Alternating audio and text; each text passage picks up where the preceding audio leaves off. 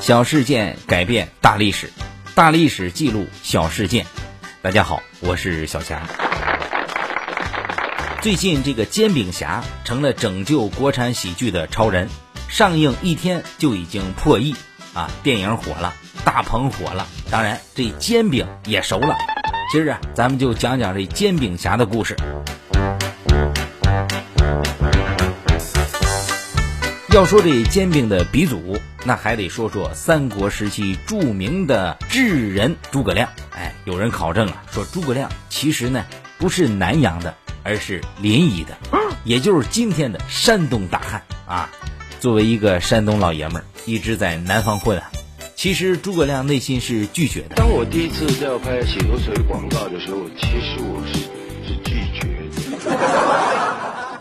因为他不能回山东混，他就回山东混。第一啊，他要试一下，因为他不愿意混好了之后呢，加一些特技上去，就咣，是吧？很亮，很牛逼啊！这样山东人一定会骂他，说根本就没有这样的人呢。哎，那就证明啊，诸葛亮不是山东人。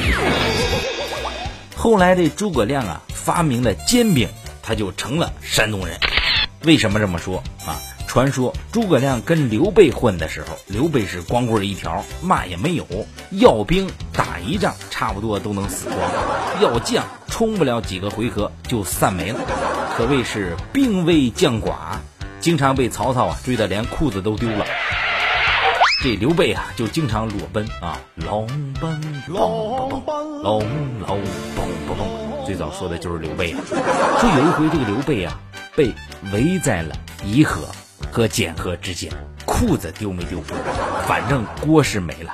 大兵小将们哭着喊着：“我要饭呐，我要饭呐，给我饭吃啊！”听得刘备啊，心里头也瘆得慌啊。要是不给饭，小兵就要反，没办法啊，跟诸葛亮就说：“亮，你上。”于是诸葛亮就这样被推到了历史的潮头。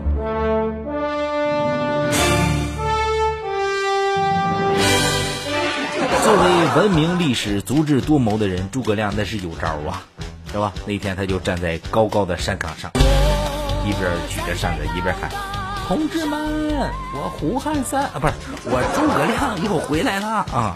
虽然我们没有锅，但是咱们有锣，大家听我的啊！把面用水和一和，把螺烤热了，在上面一摊，你再撒点盐什么的，哎，保证是吃嘛嘛香。”大家不信你试一试啊，不好吃不掏钱。士兵一听啊，这军师这招那有道理啊。再者说了，饥不择食，饿成那德行了是吧？那让吃啥吃啥呀，就用螺呀试了一下，没想到还挺好吃啊。吃饱以后还挺有劲儿啊。据说这就杀出重围了。其实我感觉。一支军队也没有多少铜锣，哎，能用陀螺摊煎饼吃，估摸着呀，刘备也就十几二十个人。不管怎么样，这刘备的军队没饿死，摊煎饼的事才慢慢的流传下来了。后来在这个赤壁大战的时候啊，诸葛亮出使东吴啊，还在孙权跟前显摆了一下自己发明的煎饼。当时孙权啊，为了摆阔。设宴款待诸葛亮啊，席面上那是天南海北，什么菜都有啊。开始吃的时候，周瑜啊就把江东的特色菜啊归置在孙权的面前，明摆着就是告诉小孙，这仗咱们打定了。小孙当然明白呀，还是一脸坏笑的看着诸葛亮啊。诸葛亮当时一想，我去啊，这小鳖孙儿，你还想考我？我考别人的时候，你还穿开裆裤啊？于是诸葛亮就给手下的小弟说：“来呀。”把这个煎饼给我扛上来啊！等小弟把煎饼扛过来的时候，诸葛亮把其他的菜咵都捡进去，一口就吃了啊！周瑜大惊，竖起大拇指说：“饼够大，胃口真好，先生欲席卷天下乎？”诸葛亮笑了。这不留着江东菜吗？是不是？孙权也不是吃素的呀。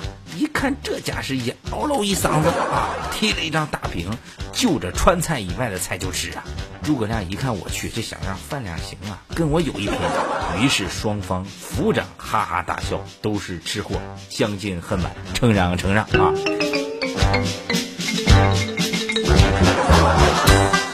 这还不算，后来啊，这煎饼啊就成了密码器。怎么意思呢？